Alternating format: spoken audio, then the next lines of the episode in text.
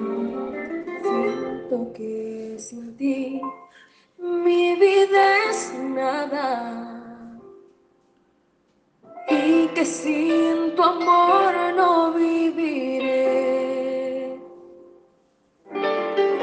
Estoy confundida tal manera. Quisiera ahora mismo te pudiera La palabra para hoy es a la manera de Dios. Hay un dicho popular que en realidad podría aplicarse para mucha gente y de ser factible, este dicho hasta podría ser un excelente negocio. Sin especificar en nadie en particular, el dicho manifiesta, compra a los hombres por lo que valen y véndelos por lo que ellos creen valer. Parece fuerte, ¿no? Pero en realidad hay mucha gente que cree tener más valor del que en realidad tienen. Con esto en mente, veamos lo que el apóstol Pablo le dice a los habitantes de Corinto, en 1 Corintios 1, del 25 al 29.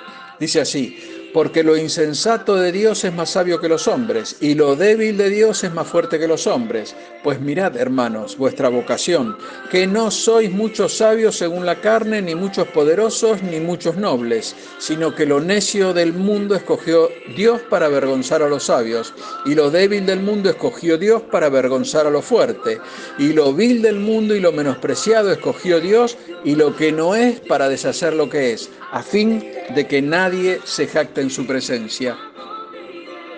Con esta intervención notamos que el apóstol Pablo está tratando con la sabiduría del mundo y esta en comparación con la insondable y maravillosa sabiduría de Dios.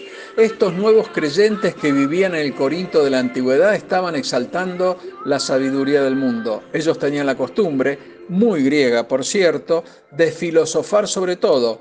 Y esto había penetrado en la misma iglesia y se estaban dividiendo en varias facciones, siguiendo a ciertos hombres, peleándose, jactándose, gloriándose en las habilidades y el poder de los hombres, como así también en la percepción y la sabiduría humana. Para tratar con este tema, Pablo nos enseña cómo es el obrar del mismísimo Dios, que a veces nosotros no terminamos de entender, ya que hay un contraste que es, que simple, ¿eh? pero es difícil de entender. Y les dijo a los corintios de ayer y nos dice a nosotros hoy, fíjense en ustedes mismos, consideren el cómo han sido llamados, miren lo que ha pasado en sus propias vidas y vean cuántos de ustedes son poderosos, cuántos sabios hay entre ustedes ¿Cuántos nobles? Y será ahí que nosotros mismos deberíamos considerar que Él nos escogió por pura misericordia. Y volviendo a Corinto, nosotros sabemos que sí había ciertos personajes que tenían una cierta posición en la comunidad, pero no eran los más. La mayoría de ellos eran esclavos, gente desconocida, gente común, gente ordinaria, como vos y como yo. La mayor parte de ellos eran débiles y no tenían ningún tipo de influencia, ni influencia política, ni militar, no eran hombres influyentes, no tenían poder para afectar la vida a su alrededor, pero Dios los eligió.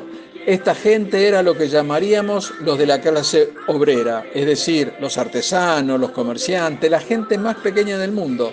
Así que hermano, si te sientes como que nadie te reconoce, deberías regocijarte, ya que eres un escogido por Dios, ya que Él no quiere ni, ni, necesita ni poder ni influencia para utilizarte en sus propósitos. Él se deleita en dejar de lado las cosas que parecen impresionantes para los hombres. Por supuesto que esto no significa que no utilice a menudo a gente de posición y de importancia en el mundo, pero solo lo hace cuando han aprendido que su utilidad no deriva de su posición ni de sus habilidades, sino de su maravillosa presencia. Hermano, ¿no te parece extraño que nosotros tengamos tanto respeto por la sabiduría del mundo cuando Dios piensa tan poco de ella? Jesús dijo en Lucas 16:15, lo que los hombres tienen por sublime delante de Dios es abominación. Y pareciera que todo lo que Pablo está diciendo aquí es el fluir de este mismo hecho. Dios obra de distinta forma que nosotros y lo que nosotros valoramos y enfatizamos como algo necesario es a menudo dejado de lado por Dios, de forma tal que llega a decir, esto es una abominación delante de mí. En los versículos bajo análisis, Pablo utiliza la palabra escogió durante tres veces y no la utilizó por casualidad, ya que todo se basa en el llamamiento de Dios y en su elección. Y ambos, llamamiento y elección, siempre concuerdan con su bendito propósito. En 2 de Timoteo 1.9 dice, quien nos salvó y llamó con llamamiento santo, no conforme a nuestras obras, sino según el propósito suyo y la gracia que nos fue dada en Cristo Jesús antes de los tiempos de los siglos. Hermano, tú debes saber que Dios llevó a cabo nuestra elección desde antes de que haya fundado el mundo. Efesios 1.4 dice, según nos escogió en Él antes de la fundación del mundo, para que fuésemos santos y sin mancha delante de Él.